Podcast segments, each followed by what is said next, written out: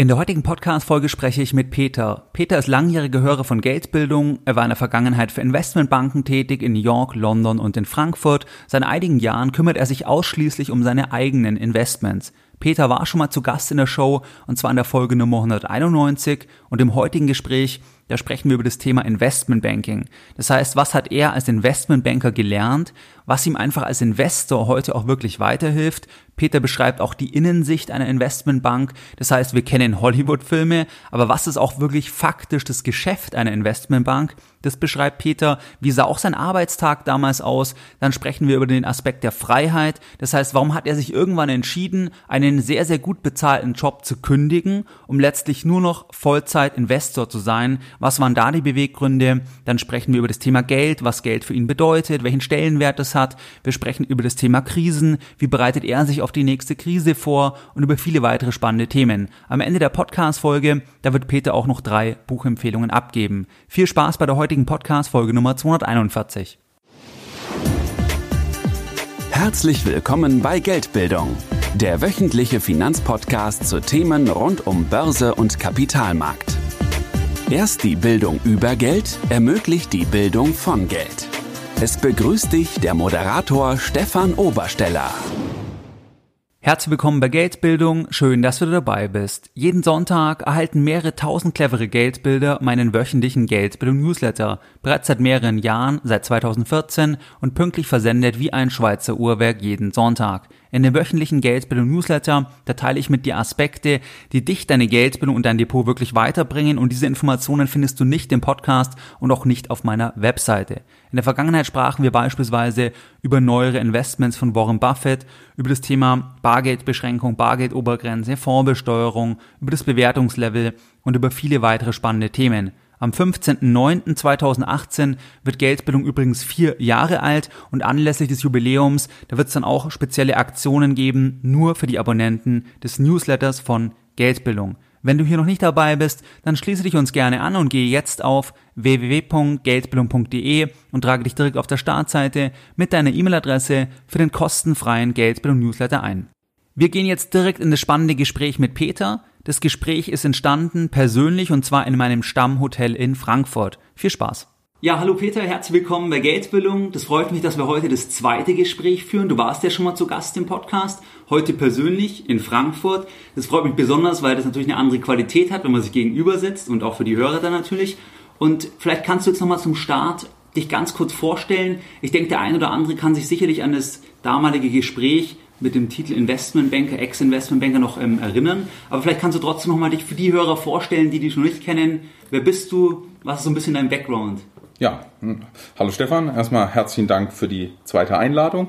Ähm, ich freue mich, dass ich nochmal sprechen darf und ich hoffe, dass das für die Hörer auch wieder von Interesse ist.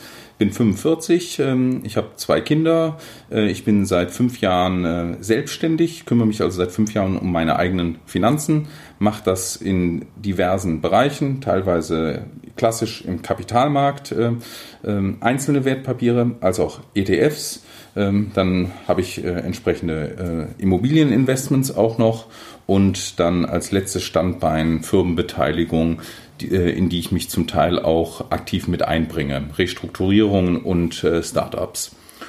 Ähm, ja, das macht sehr viel Freude und der Tag ist damit voll gefüllt. Ja. Sehr gut. Was mich jetzt noch interessieren würde, angenommen bei einer Gartenparty, jemand fragt, Peter, was machst denn du beruflich? Was sagst du dem in einem Satz, dass der es versteht und ich denke, was redet der? Ja, das ist in der Tat sehr, sehr schwierig. Manchmal sage ich da einfach, ich bin Fotograf, das ist dann nicht so provozierend. Ähm, äh, Portfolio Manager ist, äh, ne, Eben, ne, ne, ist, eine, ist ein guter Titel. ja. das ist ja oft das, das ist ja, man braucht ja immer eine Klassifizierung. Viele wollen ja eine Klassifizierung und wenn sie das nicht kennen, dann können sie nichts mit anfangen. Genau. Und das ist auch in der Tat, ähm, bin ich jetzt in der sehr glücklichen Situation, dass ich eben durch viele Investitionen, die ich auch teilweise schon vor zehn Jahren gemacht habe und die sehr gut gelaufen sind, äh, in dieser extrem äh, komfortablen Situation bin, äh, um die ich mich aber jeden Tag mehrere Stunden lang eben auch kümmere. Ähm, und das gibt dann manchmal den falschen Beigeschmack, wenn man sagt, man kümmert sich um eigenes Geld. Ähm, dann denken Leute, dass man eben äh, nur im Pool sitzt. Genau. Und das ist, äh, gerade wenn es das eigene Geld ist, äh, oft nicht der Fall.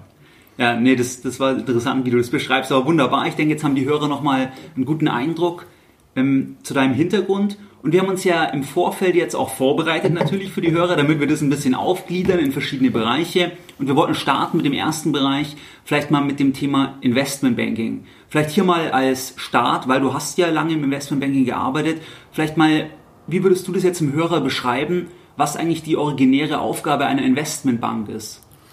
Ich war vor über 20 Jahren mal in Mexiko Äh, und das war kurz bevor ich meinen MBA gemacht habe und ich wollte damals einem Menschen in Mexiko diesen riesen Unterschied erklären, dass ich zwar in einer Bank arbeite oder gearbeitet habe vor dem MBA und auch nachher wieder arbeiten will, aber einer Investmentbank und zwar nicht eine kommerzielle Bank. Ja. Diese Commercial Banks sind ja die, die Sparkassen, Volksbanken zum Beispiel, wo man eben eine Einlage macht und dann nachher auch einen Kredit bekommt. Also ja. die arbeiten äh, klassisch erstmal mit ihrer Bilanz. Ich habe sicherlich eine Stunde mit dem versucht, das äh, zu mhm. klären, dass das für mich eine ganz andere Wertigkeit ist, eine Invest bei einer Investmentbank ja. zu sein. Und irgendwann sind wir uns einig geworden, dass ich ein Hemd anziehen würde und in einem Büro sitzen würde. Mhm. Und das wäre ein Bürojob. Ja? Genau. Ähm, aber jetzt äh, zu der sachlicheren äh, Definition. Die ähm, Investmentbank, die klassische Investmentbank ist die, die das Kapitalmarktgeschäft begleitet. Kapitalmarktgeschäft kann zum Beispiel sein, dass man Trading and Sales macht, dass man einzelne Wertpapiere handelt und man hat eben dann auch ein Verkäuferteam, was dann mit institutionellen Investoren spricht, um eben diese Wertpapiere zu platzieren. Das äh, wäre jetzt Sekundärmarktgeschäft, es kann aber auch Primärmarktgeschäft äh, sein, dass man ein Debt Capital Markets Team hat, das Bonds, Anleihen platziert oder auch ein Equity Capital Markets Team, das eben Aktien, äh, äh IPOs äh, äh, begleitet. In einer Investmentbank ist auch das Corporate Finance Geschäft, äh, Corporate Finance and äh, äh, Mergers and Acquisitions, wo man ganze Firmen eben als Berater zur Seite steht, um denen äh, bei entweder Veränderung der Kapitalstruktur zu helfen oder beim Ankauf einer, einer Firma, sofern das freundlich geht, oder beim unfreundlichen Ankauf kann es auch zum Beispiel äh, mit einer Verteidigungsstrategie sein, damit Firmen ihre Selbstständigkeit bewahren können. Ja. Ähm, das sind aber alles erstmal Geschäfte, wo die Investmentbank in einer gewissen Form Know-how verkauft, nämlich Markets Know-how.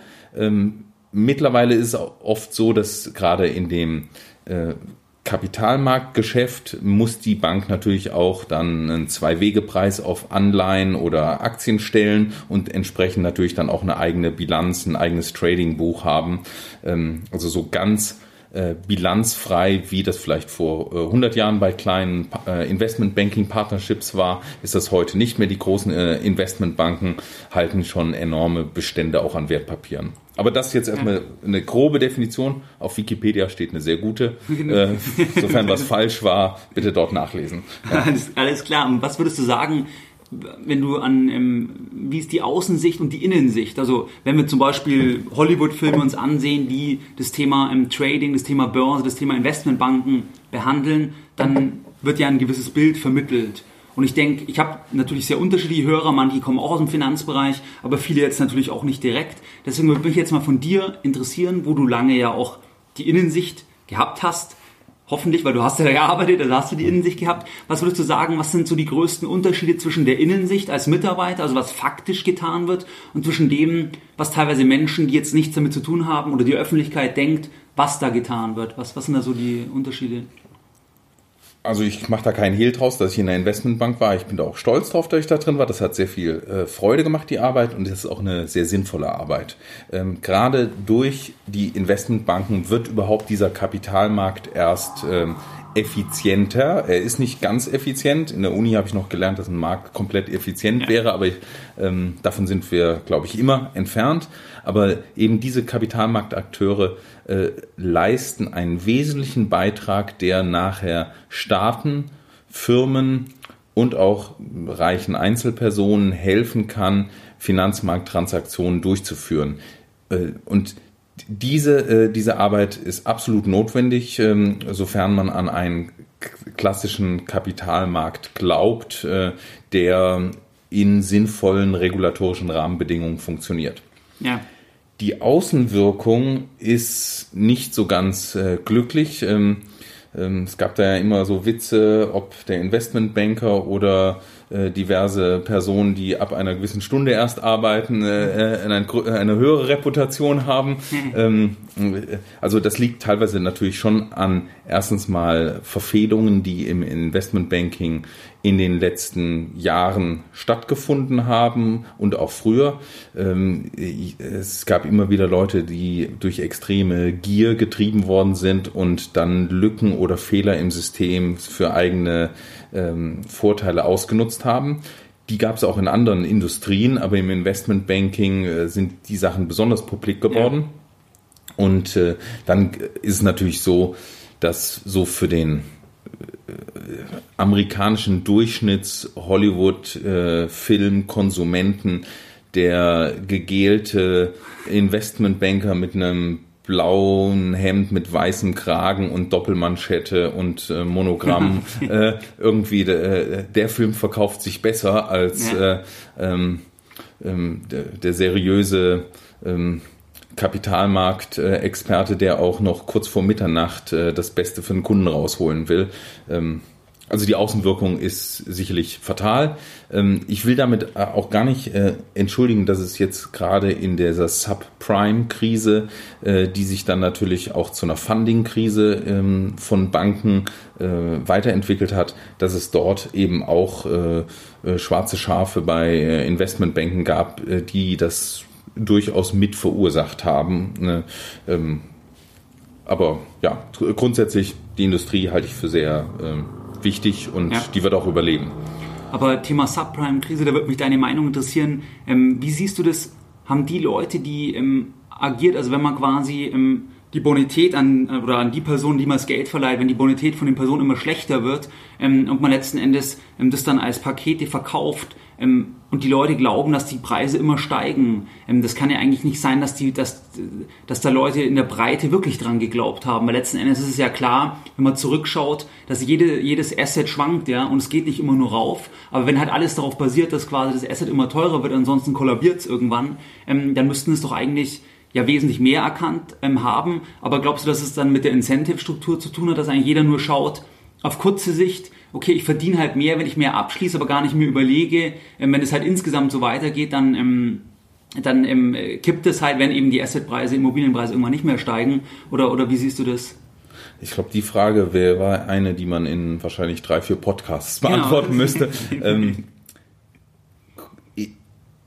also wenn man die Historie von Blasen am Kapitalmarkt anschaut, vielleicht angefangen mit der Tulpenkrise, ähm, sich jetzt irgendwie ähm, die Immobilienpreise in diversen Ländern zu verschiedenen Zeitpunkten anschaut und jetzt auch dieses Subprime dazugehörend oder jetzt gerne auch die Kryptowährungen, ähm, da wird man immer wieder das Gleiche feststellen, dass viele Leute kaufen, ohne sich äh, über äh, den Zeitpunkt oder das intrinsische, also den echten unterliegenden Wert Gedanken zu machen, weil sie einfach grundsätzlich der Meinung sind, ich muss ja heute nur kaufen, morgen finde ich jemand, dem ich es teurer ja. verkaufe. Ähm, dass dann diverse äh, dazugehörende äh, Leute oder Institutionen auch entsprechende Incentive-Strukturen aufbauen, würde das Ganze nur noch verstärken. Das war in der Subprime-Krise war das so, da hat der Immobilienmakler, der die äh, Immobilie verkauft hat, der hat natürlich davon profitiert, wenn der Kunde eine zweite und dritte Immobilie gekauft hat. Äh, ähm, dann hat als nächstes der Finanzierungsmakler, der die Finanzierung geholt hat, äh, einen, Bo äh, einen entsprechenden ja. Bonus bekommen. Dann hat die Bank, die die Finanzierung an Land geholt hat, die hat äh, dann sich auch gefreut. Dann haben die irgendwann diese Finanzierungspakete weiterverkauft an die nächste größere Bank, die das dann eben als Paket gemacht hat. Dann gab es mit der größeren Bank wahrscheinlich und einer Investmentbank einen entsprechenden Swap, der dann irgendwie die Fristentransformationen äh, gemacht gemacht hat. Ähm, und so, so kann man diesen ganzen Strom weiter ja. ähm, äh, ziehen. Viele Profiteure halt auch. G genau. Und damit ist jetzt nicht unbedingt der, der nachher das Ganze als ähm, äh, CDO mit äh, Mortgage Bonds äh, verpackt und tranchiert, strich strukturiert hat, der ist nicht äh, aus meiner Sicht äh, der einzige Schuldige. Ja, ähm, da gab es dann viele, die einfach in diesem ganzen Strang Transaktionen gesehen haben, jede Transaktion an sich eine zusätzliche Finanzierung bei einer Bank, die Finanzierungen rausgeben soll, die macht Sinn. Absolut. Äh, einen Makler, der ein Haus verkaufen soll, einen zusätzlichen Hausverkauf, das macht total Sinn.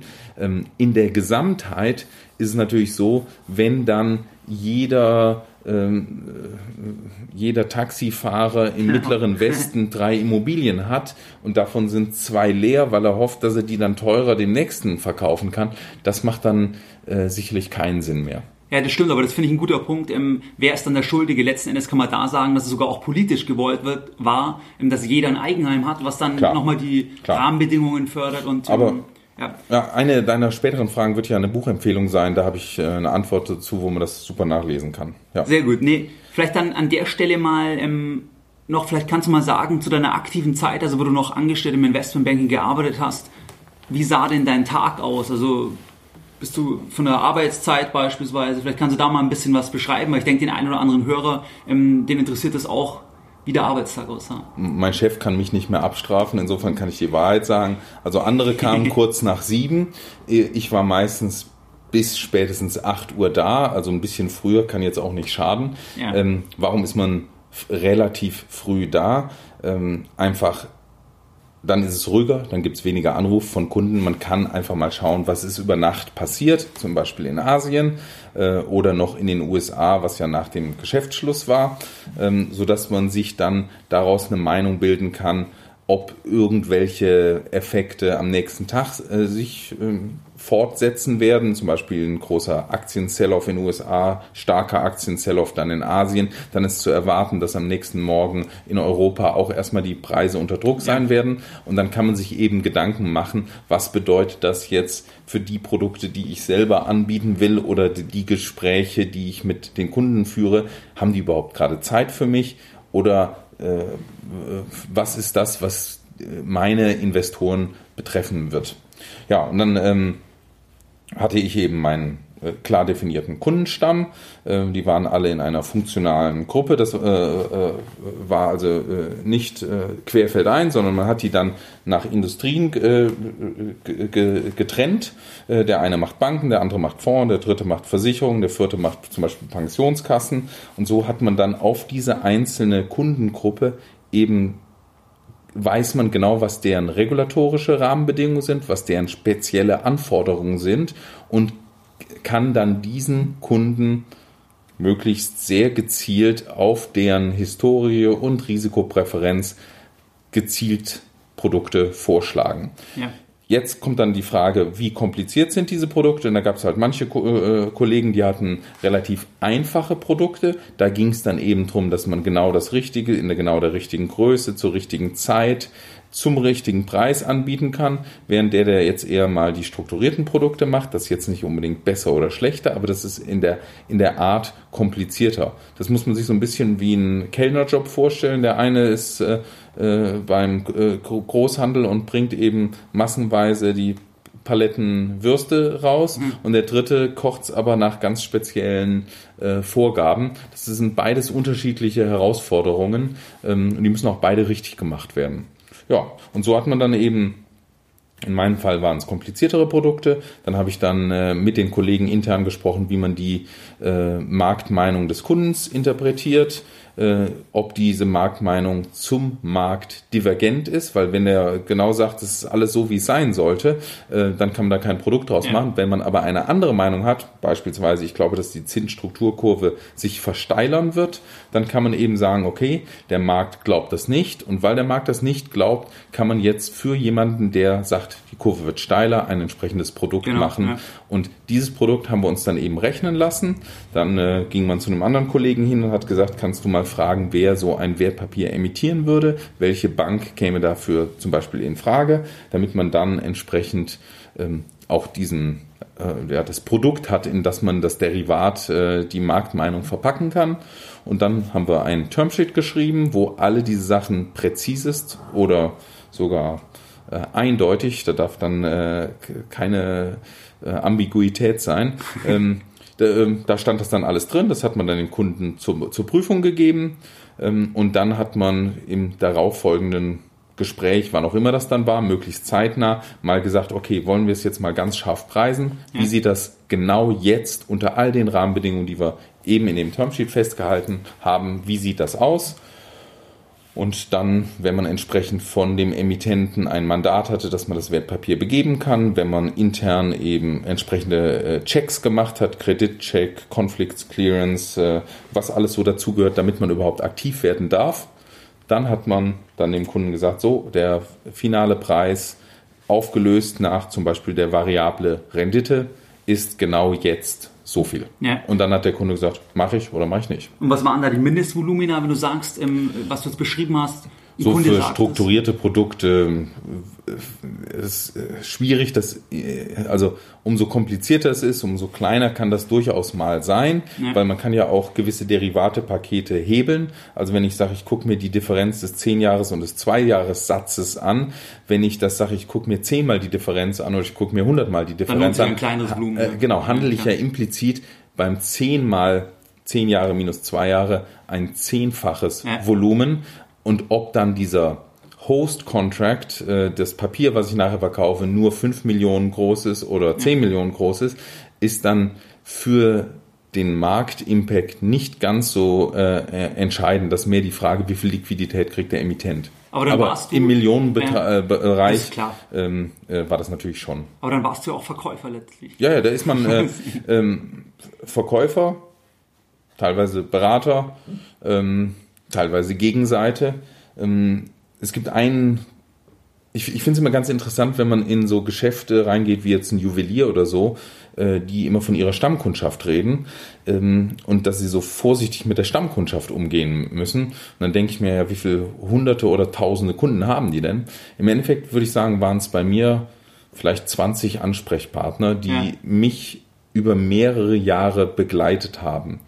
Und das waren für mich echte Stammkunden, weil wenn man einmal das Vertrauen von diesen Leuten verliert, dann ist, ist einer davon weggefallen. Ja. Da gibt es sicherlich Kollegen, die haben gesagt, das ist mir egal, Hauptsache ich verdiene an jeder Transaktion ich bin sehr stolz, dass ich äh, mit vielen von diesen Gesprächspartnern oder Geschäftsfreunden, die ich damals hatte, dass da jetzt das Wort Geschäfts weggefallen ist und die sind ja. äh, Freunde ge geblieben und äh, man trifft sich immer noch gerne privat, ähm, weil einfach da war ein Vertrauen da. Natürlich muss jeder an so einer Transaktion auch äh, profitieren. Nicht vielleicht an jeder, aber ähm, es muss. Äh, Keine Caritas. Äh, äh, ja, es war, war mir eben sehr wichtig, dass ich das nach bestem Wissen und Gewissen gemacht habe und eben nicht äh, irgendwas ähm, äh, angepriesen habe, was einfach hinten und vorne nicht gestimmt hat. Klar, also die Voraussetzung, und, wenn man Langfristigkeit denkt, ja. Aber davon hätte man keinen Hollywood-Film machen können. Das ist, äh, Zu langweilig. Äh, genau, ja. genau. Ja.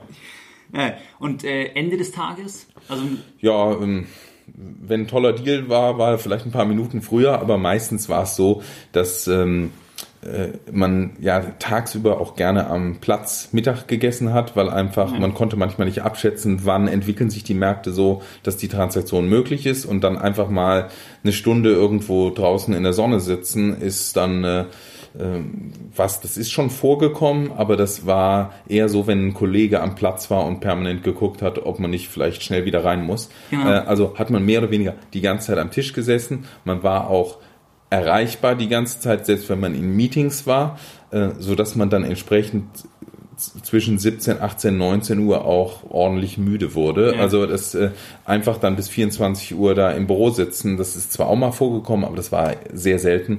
Meistens war ich sehr müde gegen 18, 19 Uhr und bin dann heilfroh nach Hause gegangen und ja. ähm, das ist ja auch sehr ja. abteilungsabhängig letzten Endes, ja. weil wenn du M&A anschaust, da sind die dann, wenn da an den heißen Phasen haben die ja noch viel längere genau. Arbeitszeiten genau. dann. Die sind aber vielleicht manchmal tagsüber haben die vielleicht äh, äh, Ruhephasen, weil sie irgendwie auf das Feedback vom Kunden ja. warten und gehen dann drei Stunden irgendwie ins Fitnessstudio.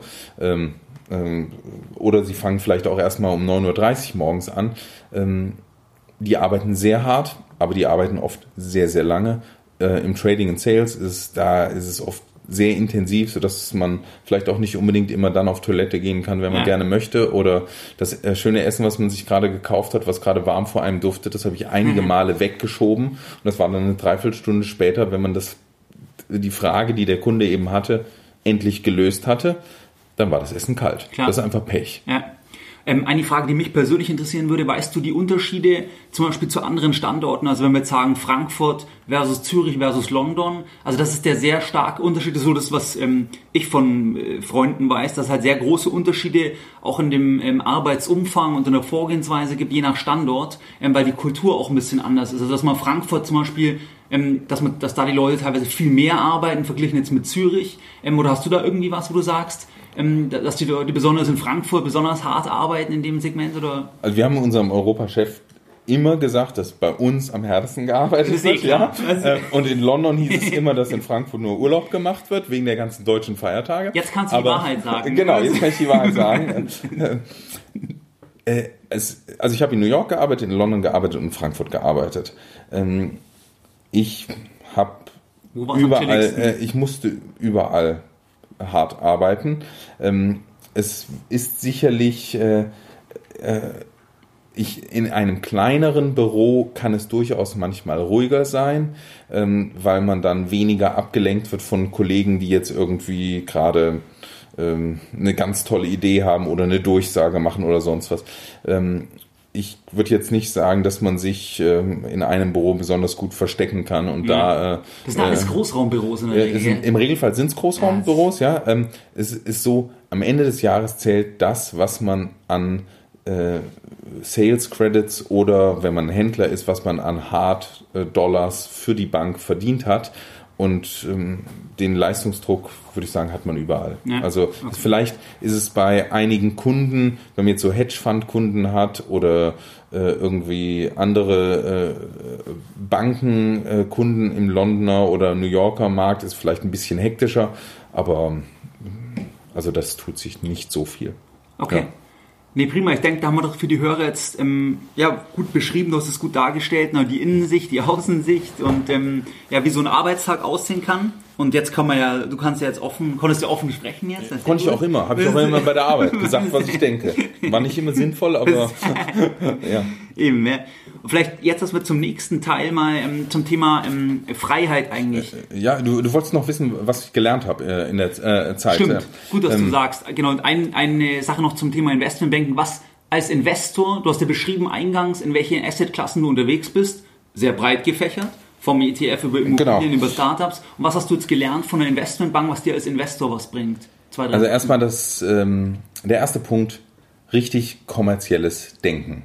Weil ähm, Angebot und Nachfrage, das lernt man schön im Studium, in der Theorie. Wenn du wirklich mal ein Wertpapier angeboten bekommst und die Bank kauft es und dann sagt dir dein Händler so, jetzt hast du es gekauft, jetzt finde einen Kunden, der das wieder haben will. Und du findest niemanden mehr, der das haben will, Angebot und Nachfrage, da merkst du erstmal wirklich, was das bedeutet. Und einfach mal was aufs Buch nehmen und dann das nicht mehr losbekommen. Das ist, ähm, das ist ein Problem, weil das sind Kapitalbindungskosten. Und so merkt man einfach, diese ganzen Transaktionen an einem Kapitalmarkt, die sind alle nicht konsequenzfrei zum Zeitpunkt der Transaktion ist das fast immer ein Nullsummenspiel oder ein neutrales Spiel. Wir haben hier eine Flasche Wasser. Du sagst mir, du willst sie bei 99 Cent kaufen. Ich will sie vielleicht bei 101, äh, also 1 Euro 1 Cent verkaufen. Dann einigt man sich irgendwie halt in der Mitte und dann haben wir eine Transaktion.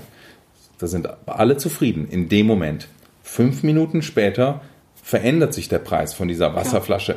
Und ähm, es gibt meine, Verlierer und Gewinner dann. Halt genau, meine Erfahrung war, es ging immer hoch oder runter. und äh, so, na, ich habe einmal eine Situation gehabt, da ich, äh, bin ich sehr bekniet von, von einem Händler, ich sollte unbedingt äh, äh eine Transaktion mit einer deutschen äh, Adresse machen. Und äh, da habe ich dieses, ich war ziemlich ahnungslos, ich war relativ neu und ich habe dann, das war glaube ich ein polnisches Wertpapier, dann habe ich dieses polnische Wertpapier verkauft und der war sehr zufrieden mit mir, der Händler, und hat eine Durchsage gemacht am Floor damals in London. Und das haben 500 Leute gehört. Riesendank an den Peter aus Deutschland. Der hat mir meine Polen-Position verkauft. Ich habe wochenlang auf diesem Papier gesessen. Ich bin so froh, dass ich diesen ähm, SCH ja. Punkt, Punkt, Punkt los äh, geworden bin. Und da habe ich mich für einen kleinen Moment, war ich erst stolz, eine Durchsage, dann habe ich dann gedacht, Moment. das klang aber nicht so nach einer Heldentat und es hatte auch nicht so lange gedauert, da rief mich dieser Kunde an, ich glaube, das war ein Tag später, hat er mir gesagt, ob ich überhaupt eine Ahnung hätte, was ich da gemacht hätte.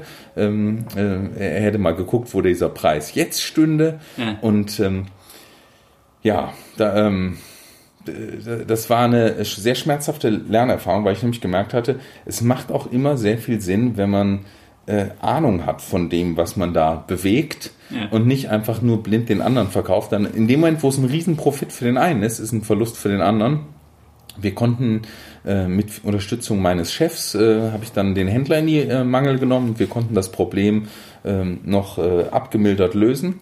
Ähm, aber das war eine riesen Lernerfahrung. Das ist mir danach auch nicht nochmal passiert. Aber die, der sofortige Profit des einen ist meistens ein Verlust des anderen. Es kann auch in die andere Richtung gehen. Und ähm, das, das musste ich also schmerzhaft lernen. Aber das Nullsummenspiel, das fand ich einen guten Punkt, dass du gesagt hast, zum Zeitpunkt der Transaktionen. Weil wenn ich kaufe, verkauft der andere, der hat die andere Einschätzung. Genau. Aber morgen kann es halt höher stehen, dann habe ich, der es irgendwie abgekauft hat, war super. Genau. Aber das weiß ich ja vorher nicht unbedingt. Genau. Es ist äh, oft finde ich, ist ein Nullsummenspiel mit Drift. Also wenn ich Aktien kaufe, würde ich jetzt mal über einen 20-Jahres-Zeitraum davon ausgehen, dass die Aktien später höher stehen Ja. sollten, dass meine grundsätzlich optimistische Lebens- und Investitionseinstellung, sonst würde ich gar nicht ag agieren am Kapitalmarkt.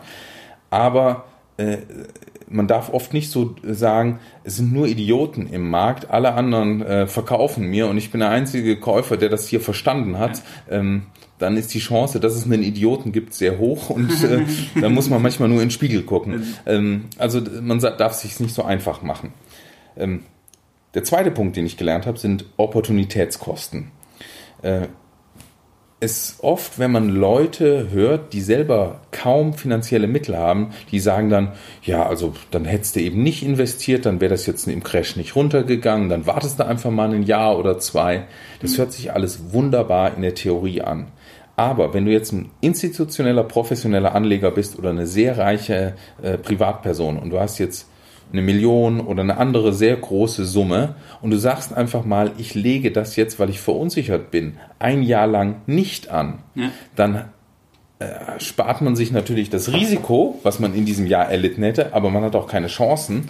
Ähm, äh, und die Opportunitätskosten, wenn das Tagesgeld halt eine sinnvolle äh, einen Zinssatz hätte, dann könnte es durchaus sein, dass man mal ein Jahr lang fast nichts macht und äh, dafür ein gewisses Tagesgeld bekommt. Aber aktuell ist so, man bekommt gar nichts dafür. Ja.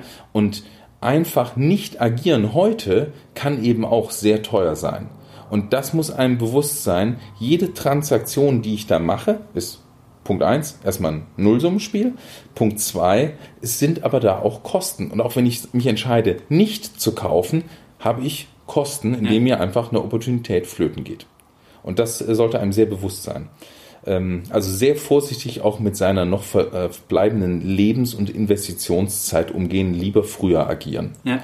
Ähm, Punkt drei Risiko. Ja, also ich habe erstmal wirklich gelernt, wie schnell sich manche Sachen bewegen können, wie schnell sich Sachen bewegen können, die auch noch gehebelt sind. Ähm, ich glaube, ich habe genügend schnelle Abstürze von einzelnen Wertpapieren gesehen, dass ich selber bei meinen eigenen Sachen sehr vorsichtig bin. Daher auch mein Kommentar letztes Jahr zu diesen mehrfach gehebelten Zertifikaten. Ähm, bin da ähm, eher vorsichtig. Ja. Und was würdest du sagen, hast du auch während deiner Tätigkeit bei der Investmentbank auch irgendwas hinsichtlich unternehmerischen Denkens gelernt? Weil ich meine, jetzt, jetzt seit, seit du quasi nur Vermögensverwalter in eigener Sache bist, das ist ja extrem unternehmerisch. Wenn man aber bei einer Investmentbank arbeitet, ist man ja formal natürlich trotzdem angestellt und bewegt sich in dem Rahmen. Aber würdest du sagen, du hast trotzdem auch was hinsichtlich von einer unternehmerischen Denkweise dort gelernt, während der Zeit als Angestellter bei der Investmentbank? Äh, Muss ich das jetzt so verstehen, dass ich so einen Quatsch jetzt mache, dass man mir nicht nach äh, nicht sehen kann, dass ich das äh, mit äh, Know-how mache? Nein. Ähm, äh, äh, also ich glaube, wer sinnvoll in so einer Rolle in einer Bank arbeitet, wo er eben auch für den erwirtschafteten äh, Profit, Strich Sales Credits oder wie man das auch nennen äh, will bei der jeweiligen Institution, wer, wer da gezielt hinarbeitet, der muss unternehmerisch denken, weil er muss einfach sagen, wenn ich die Transaktion verkaufe, kann so viel verdient werden. Wenn ich die Transaktion verkaufe, habe ich vielleicht ein Reputationsrisiko. Wenn ich die Transaktion mache, ja. verliert der Kunde definitiv Geld. Ähm, das, äh, äh, oder hier verliert die Bank Geld. Ähm, da muss man eben wirklich klar entscheiden, was wird da kommerziell passieren. Ähm, und für mich war das dann nachher eben auch klar, als ich dann gesagt habe, so, jetzt nehme ich eigenes Geld, mache ich das oder mache ich das später? Verleihe ich das jemanden? Äh, wie viel Zinsen kriege ich drauf? Macht das Sinn in einem Drittvergleich? Ähm, da, ja. da gelten genau die gleichen Mechanismen beim eigenen Geld. Es ist eben so, A, wenn man verliert, ist es direkt die eigene Kasse, die verliert und nicht der genau. Arbeitgeber. Und zweitens sind die Summen im Regelfall viel, viel kleiner. Ähm, es kann auch emotionaler sein, aber es ist ja. genau das Gleiche. Okay. Und ich finde, dann passt jetzt die Überleitung auch, ähm, weil wir hatten uns vor einigen Monaten mal in München getroffen und da hast du zu mir gesagt, ähm, dass du dir mal an einem Punkt dann ähm, die Frage gestellt hast, was ist ein Jahr meines Lebens wert? Ähm, und da finde ich jetzt die Überleitung ähm, gut. Was war eigentlich die Entscheidung für dich dann, aus dieser Rolle herauszugehen und zu sagen, weil es ja doch im Verhältnis jetzt zur Gesamtbevölkerung, sag ich mal, ungewöhnlich ist, ähm, dass man mit 40 oder um die 40 herum sich entscheidet quasi nicht mehr aktiv ähm, jetzt angestellt da zu arbeiten, wo du ja auch ein, eine gute Position hattest. Ähm, also was war da so die Überlegung bei dir, weil du eben das auch mit dieser Lebenszeit gesagt hast? Vielleicht kannst du da mal was dazu sagen. Äh, gut, ich hatte das, das war keine spontane Entscheidung. Ich hatte das über drei Jahre gedanklich und organisatorisch vorbereitet. Ähm, insofern hatte ich diverse Projekte, die ich dann auch angeleiert hatte, die schon liefen, wo ich wusste, wenn ich aus einem sehr aktiven Angestellten-Dasein rausgehe, falle ich nicht in ein unternehmerisches Loch, sondern ja. ich habe direkt Projekte, äh, weil ich bin, ich stehe auch heute äh, früh auf. Äh, Kann ich bestätigen, wir haben heute früh per WhatsApp äh, geschrieben. ja, ja, ja, also ähm, kurz nach sechs bin ich manchmal wach, ja, ähm, und mache dann auch schon äh, Sachen. Ich bin also äh, weniger der, der äh, faul rumliegt, sondern ich setze mir Ziele und ich versuche die auch diszipliniert umzusetzen. Ähm, insofern, ja, war dann auch eben für mich die Frage, ähm, wann willst du komplett äh, eigenverantwortlich das machen? Ähm, macht dir alles so Spaß, was du als Angestellter machst? Bist du dazu sehr fremdbestimmt? Und dann kamen eben bei mir viele Antworten, ja, ich glaube, ich muss das oder möchte das mal alleine wagen. Ja. Und das ist natürlich auch eine Risikoabwägung. Bei mir waren jetzt die Rahmenbedingungen aus meiner Sicht komfortabel genug oder sehr komfortabel und auch so, dass ich sagen konnte, das äh, wird mit einer sehr hohen Wahrscheinlichkeit auch klappen, dass ich die Situation beibehalten kann. Ähm, das muss aber jeder für sich einschätzen. Ja. Und insofern, es kann sich in Geld kaum auf. Äh, äh, in Geld möchte ich so ein Jahr Lebenszeit gar nicht messen können. Ähm, das ist vielleicht eher eine philosophische Frage. Ja, aber da war die initiale Idee, das vorzubereiten, schon auch hinsichtlich des ähm, Freiheitsgedanken, sprich, dass man mehr über die eigene Zeit verfügen kann, was Total. man de facto nicht in der Investmentbank kann. Total. Ja. Total. Und auch mit wem ich zusammensitze und mit wem ich eine Transaktion mache und mit wem nicht. Okay, nee, super. Ähm, und was würdest du sagen, in welchen Stellenwert jetzt für dich Geld allgemein hat? Also die Frage hattest du, glaube ich, das letzte Mal schon gestellt. Äh, also gespeicherte Energie. Einfach. Äh, Stimmt, das hatten wir letztes Mal. Ja, das ist, ich finde, das ist so, ich finde das so super, wenn man ein finanzielles Polster hat. Und das ist eben die Frage, was das für jeden bedeutet. Da hattest du, glaube ich, auch eine, äh, eine Podcast-Folge dazu, wie hoch das äh, im Vergleich zu Monatsausgaben ist. Ich fand das immer sehr hoch, wie du das berechnest, aber ja. ähm, ähm, es kann nicht. konservativ. So, ja, genau. Es kann ja, äh, äh, aber es ist nicht falsch. Äh, ist einfach eine persönliche Einschätzung. Ähm, ich finde das einfach super, wenn man nicht Angst haben muss, wenn morgen das Auto kaputt geht, dann kaufe ich mir halt ein neues. Ja. Und ähm, wenn morgen die Waschmaschine kaputt geht, dann kaufe ich mir einfach eine neue. Und äh, wenn ich morgen äh, im kaputten Auto am Weg zum Mediamarkt, wo ich mir eigentlich die kaputte Waschmaschine ähm, äh, ersetzen wollte, feststelle, dass ich auch noch in Urlaub fahren will, dann kann ich alle drei Sachen machen. Und das finde ich eben klasse, dass das nicht solche wenn dann, dann das nicht Entscheidungen sind, sondern einfach mit äh, genügendem Puffer kann man sehr viel machen. Ich kann auch nicht alles gleichzeitig machen, aber ähm, das gibt mir ein enormes Wohlbefinden. Ja. Okay, nee, genau, stimmt, da hatten wir letztes Jahr drüber gesprochen, das genau mit dem Thema gespeicherte Energie. Ja. Klar, wenn man, wenn man etwas kauft, dann kaufe ich ja letztlich die Lebenszeit, also bei einer Dienstleistung zum Beispiel kaufe ich ja letztlich die Lebenszeit von einer anderen Person. Ich genau. meine, wenn ich meinen Steuerberater konsultiere, genau. genau. dann sagt er, hey, fünf Stunden, das kostet aber dann kaufe ich ja seine Lebenszeit, fünf Stunden von seinem genau. Leben. Genau. Ja. Bin ein ganz großer Fan von. Ja, das vielleicht, hilft vielleicht auch den Hörern mal, ähm, das begreifbarer zu machen, falls es noch jemand gibt. Ich denke, wer länger Geldbildung verfolgt, da findet jeder ähm, oder hat keiner eine schlechte Einstellung zu Geld, aber manche haben ja eine schlechte Einstellung zu Geld, aber wenn man sagt, das ist gespeicherte Energie, dann heißt ja, wenn ich mehr habe, habe ich mehr Energie, sprich ich kann auch mehr bewegen, äh, mehr machen, also dürfte eigentlich niemand ähm, eine negative Assoziation zu Geld haben, wenn man es unter dem Deckmantel gespeicherte Energie sieht letztlich. Äh, damit kann man Krankheiten ausrotten. Äh, Eben. Also, also gibt es so tolle Möglichkeiten. Absolut. Wir ähm, hatten vorher kurz drüber gesprochen, wenn man sich so umschaut, ähm, wenn man jetzt, sag ich mal, ähm, bei, bei Vorträgen oder Veranstaltungen, ähm, sehr, sehr oft ähm, geht es ja auch darum, was so ähm, eine bestimmte Anlage gebracht hat. Teilweise sagt dann jemand, ich habe mal einen Deal gemacht. Oder wenn man zum Beispiel sich im äh, Risikokapitalgeber anhört, ähm, die ähm, so und so viel im Faktor ähm, das Ganze verkauft haben. Ähm, was war denn bei dir persönlich, ähm, wo du sagst, dein allerbester Deal? Also was war da die höchste Rendite, die du jemals bei irgendeiner Transaktion erzielt hast? Jetzt unabhängig von, von der Assetklasse. Also war das jetzt ein Start-up? War das eine, eine Kryptowährung? War das ähm, ein Anleiheninvestment? Oder ähm, vielleicht, du musst ja nicht sagen, ähm, was genau und in welchem, äh, quasi von welchem Betrag nominal, aber nur mal, dass die Hörer ein Gefühl bekommen, welcher, welchen Faktor du mal auf einen Euro ähm, verdient hast bei einem Beispielinvestment, bei dem, bei dem besten okay. Investment, ja.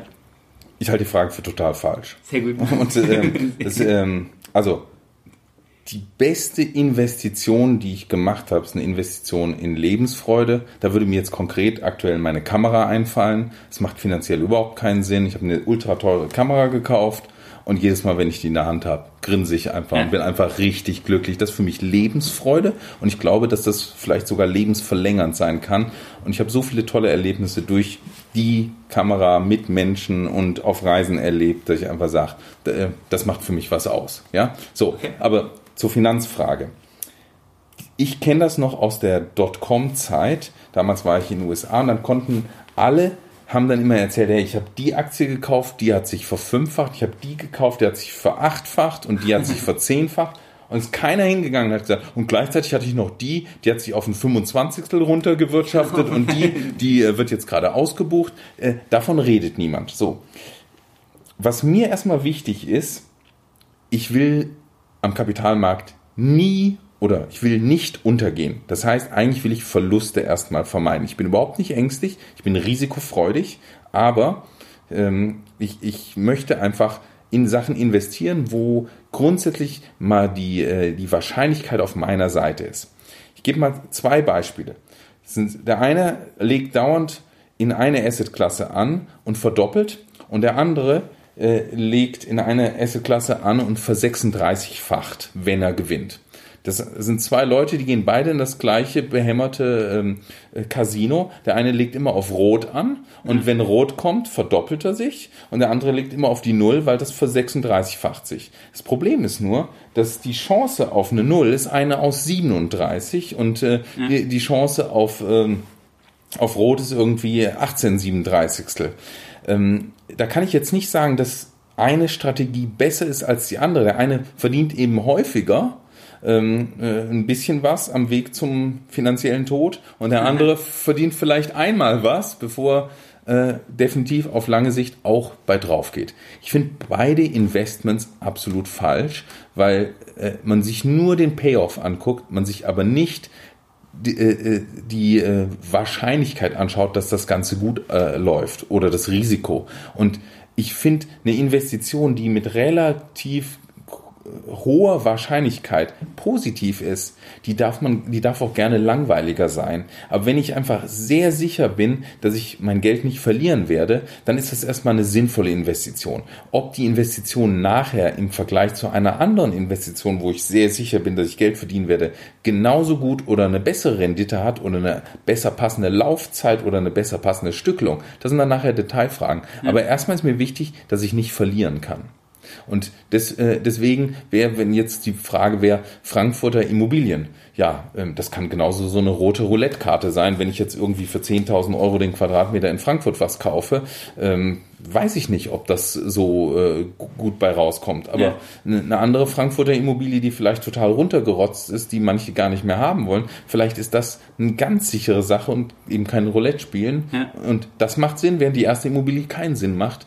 Ähm, aber ich würde mir immer die Frage stellen, wie ist die Wahrscheinlichkeitsverteilung? Spiele ich hier gegen die Casino-Bank, wo ich definitiv verlieren werde nach dem Gesetz der großen Zahlen, oder habe ich hier eine echte Chance? Und wenn die echte Chance sogar intellektuell betrachtet zum Zeitpunkt der Investition sinnvoll erscheint, dann machen, beobachten, dazulernen, um zu sehen, ob die Rahmenbedingungen, ob man wirklich alle Regeln kennt, und wenn man merkt, wow, das verändert sich doch, ich habe viel übersehen, dann vielleicht raus. Aber wenn das Ganze gut läuft, vielleicht wiederholen.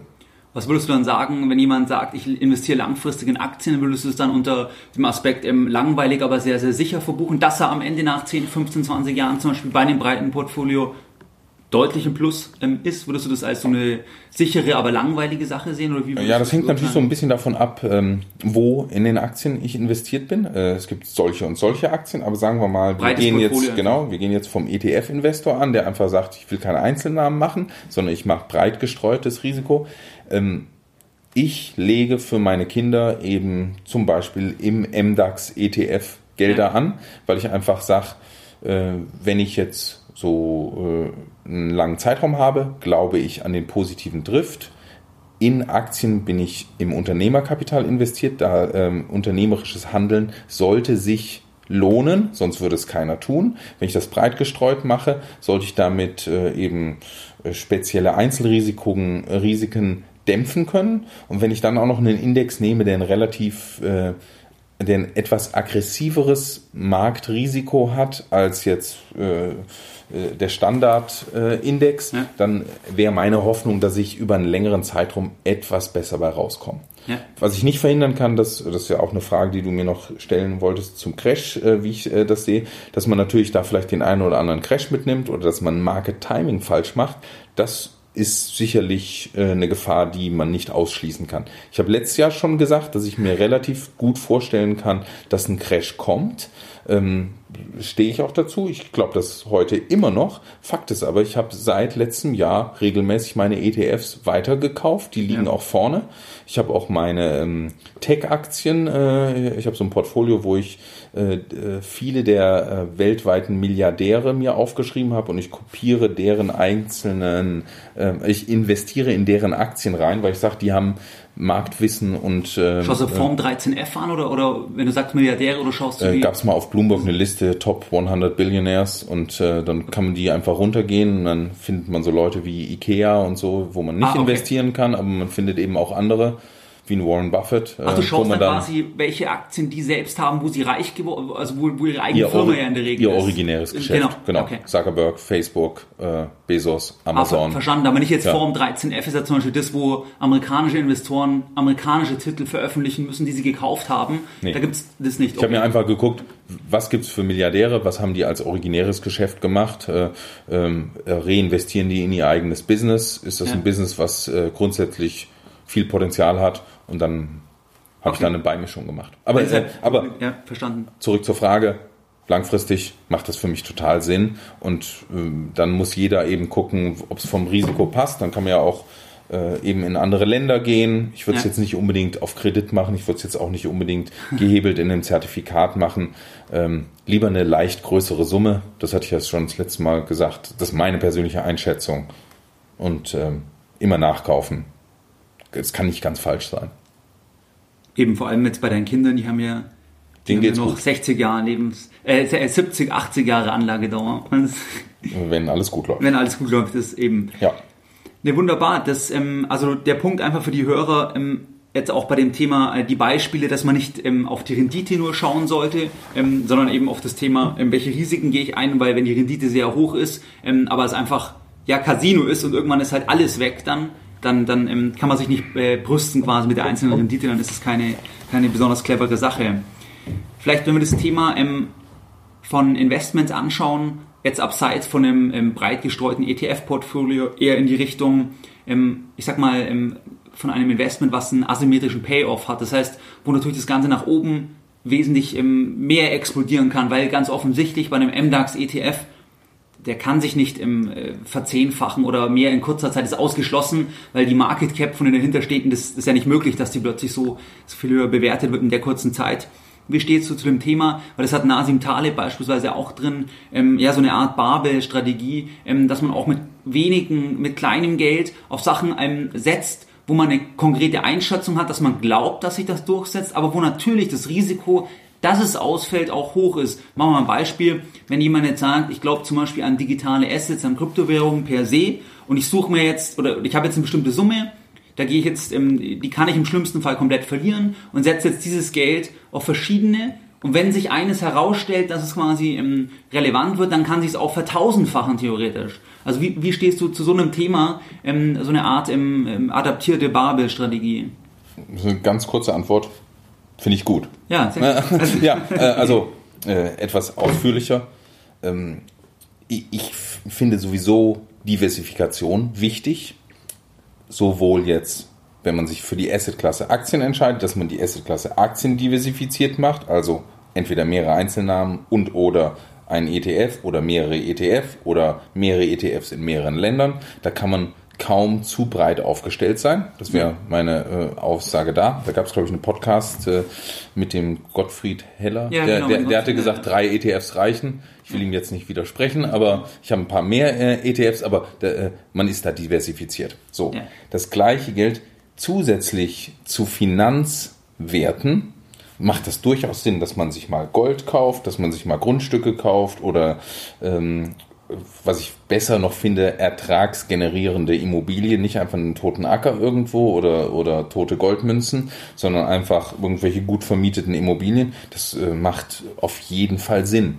Ich würde jetzt gucken, dass man insgesamt da einen gescheiten Mix hinbekommt. Das ist leicht gesagt und schwierig getan, weil eine Immobilie ist meistens ein richtiges Klumpenrisiko und eine Immobilie, wenn die sich dann im Wert verdoppelt, auf einmal sieht das Aktienportfolio, das man hatte, auf einmal sehr klein aus in Gesamtportfolioüberblick. Ja. Ähm, aber es macht auf jeden Fall Sinn, dass man eine Immobilie mal kauft. Vielleicht macht das Sinn äh, für den einen oder anderen Investor, sich äh, auch die Kryptowährungen anzuschauen.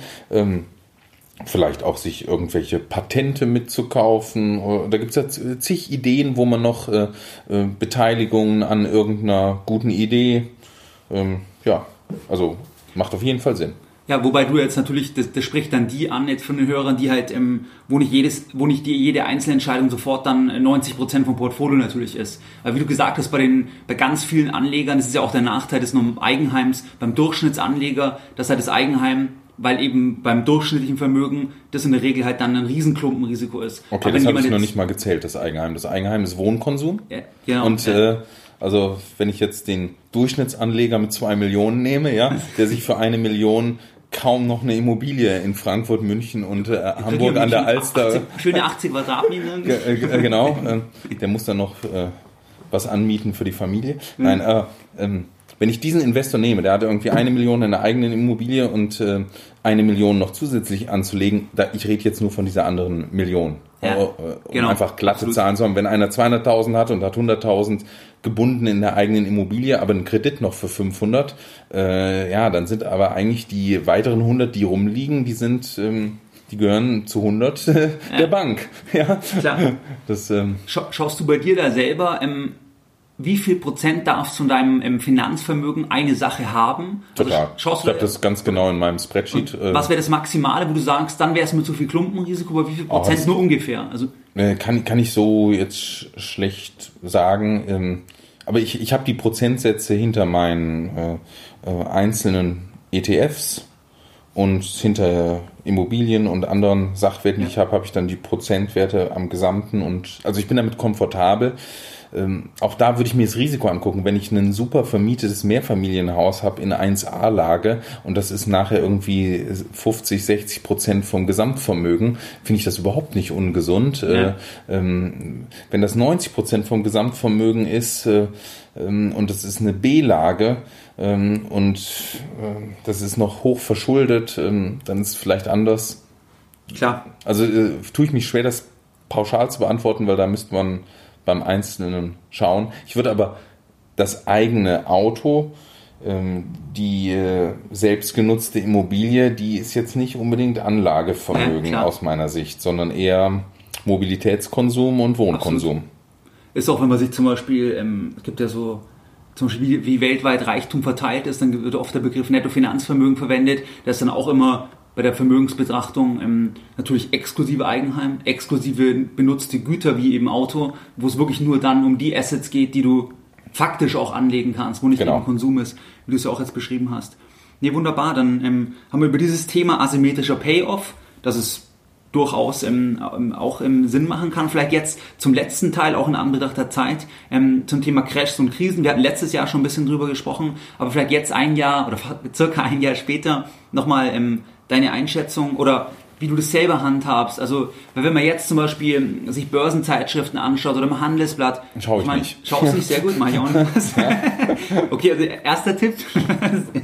ja, aber, aber was würdest du sagen, ähm, bereitest du dich dann in irgendeiner Weise vor? Also, dass du sagst, ähm, du schaust dir jetzt an, wie viele Jahre, also bei, bei der Aktien beispielsweise oder bei Immobilien, ähm, wie viele Jahre steigen die Preise schon, dann schaust du dir an, wie lange hat durchschnittlich ein Zyklus gedauert oder, oder machst du das gar nicht so genau? Oder? Ja, ja, das heißt immer Past Performance is not an indicator of future performance, ja. Ähm, ja. Ähm, also das ist schwierig. Ähm, erstmal, ich kann das nur theoretisch beantworten, weil den harten, harten Crash ähm, habe ich jetzt so schmerzhaft noch nicht durchlebt. Äh, das, was ich so in den letzten 20 Jahren am Kapitalmarkt erlebt habe, das hat mich alles irgendwie nicht umgebracht. Insofern, entweder hatte ich nicht genügend verloren oder nicht genügend investiert äh, damals. Äh, aber ähm, das gab, waren auch immer Zeiten, wo es auch Chancen gab. Ja. Ähm, wenn ich von jetzt auf gleich mehr als 50 Prozent verlieren würde, würde mich das schon in meinem Wohlbefinden beeinflussen. Ähm, ich finde aber, da ist ein gewisser Mindset-Gedanke ist wichtig, den man haben sollte. Und deswegen sage ich in der Theorie, ähm, so sehe ich das, ob ich das dann, wenn es hart auf hart kommt, auch so äh, wirklich für mich selber dann auch erleben kann, das äh, ähm, will ich jetzt nicht garantieren, aber ich hoffe es. Also, wie denke ich?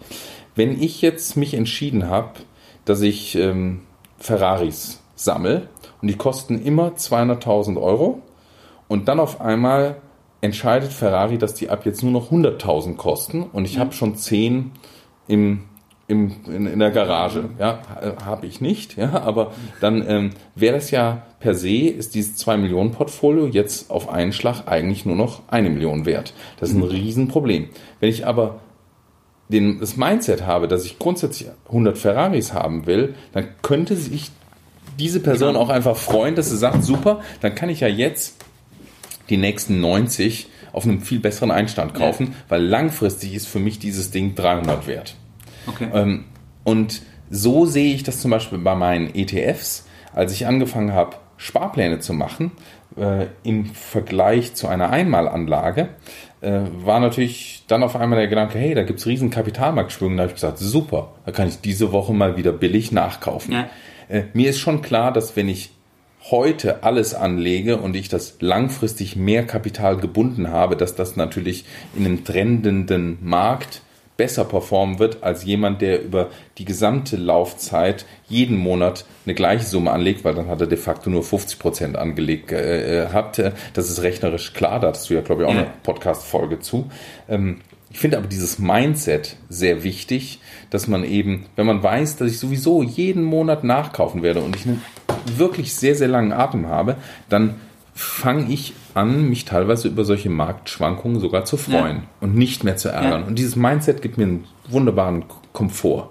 Und halt, dass du die, dass du, ähm, das Beispiel mit Ferraris hat ja gezeigt, dass du geht auch für Rolex-Uhren, für Rolex-Uhren, dass du den Fokus auf die Stück oder auf die Anteile legst und nicht immer auf die Bewertung vom Markt der Anteile. Ich meine, wie wenn jemand eine, eine große Firma hat und er sagt, ich habe 40 Prozent einer Firma, er hat immer 40%, Prozent, wenn es keine Kapitalerhöhung geht. Die 40 Prozent ja. werden anders bewertet, ja. aber er hatte weiter immer die 40%. Prozent.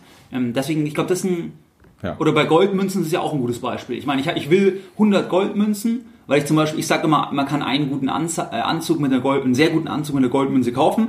Also ich will immer War die immer Kauf, so. war immer so. Ich will immer die Kaufkraft von 100 guten Anzügen. Dann natürlich schwankt die Bewertung, aber aber die Anzüge, die 100 ähm, bleiben ja gleich so gesehen. Genau.